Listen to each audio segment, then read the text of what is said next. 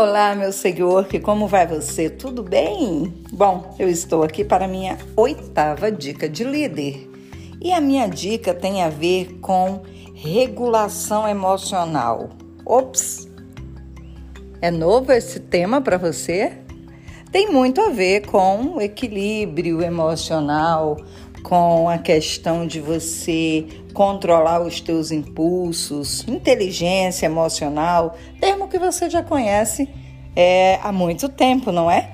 Quem não conhece o grande Goleman? Pois é, tem a ver com a mente, com o cérebro, com o pensamento e com comportamentos.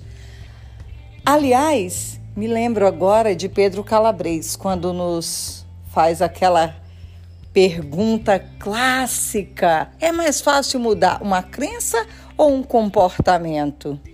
O que, que você acha, hein?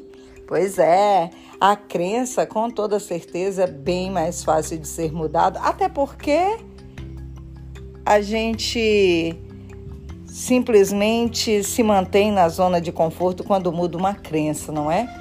Já com comportamento é diferente. Mas o que eu quero falar mesmo é sobre a inteligência emocional, sobre pensar a respeito de si próprio, sobre pensar a respeito da própria vida. Porque nós precisamos sempre estar em busca de nós mesmos, concorda? E a inteligência emocional, ela nos ajuda a nivelar as nossas emoções, até porque nós sabemos que as emoções são processos automáticos e inconscientes. Todavia, precisamos compreender e saber como lidar com essas emoções, certo? Bom, já que relembramos aí a questão da inteligência emocional, eu vou então entrar aqui no nosso tema focal, que é a regulação emocional. E essa regulação emocional, meu querido seguidor, ela é essencial e importante requisito nas relações com as pessoas dentro da empresa, fora da empresa, dentro da tua casa, onde quer que você esteja. Quando nós temos um controle maior do que o nós falamos no ambiente, nós melhoramos significativamente a comunicação e mantemos claro a calma e a tranquilidade no local.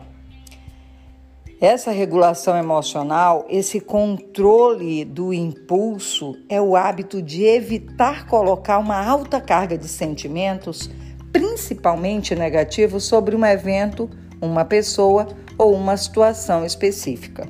Logo, eu concluo que a capacidade de identificar, entender e administrar os sentimentos e as sensações isso aí. Diante de uma forte emoção, evitar a resposta impulsiva que possa dificultar a situação.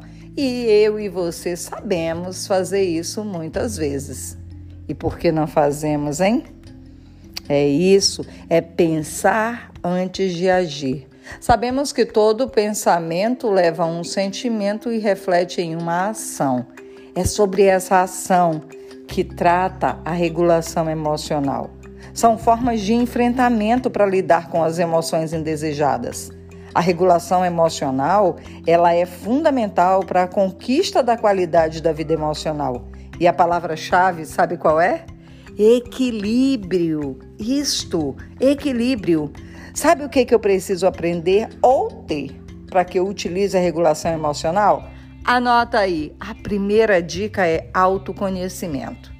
Depois, aceitação das emoções, capacidade de lidar com comportamentos compulsivos, ter consciência e entendimento sobre as emoções, ter estratégias para regular as minhas emoções em cada situação, é conhecer os gatilhos que acionam tais emoções.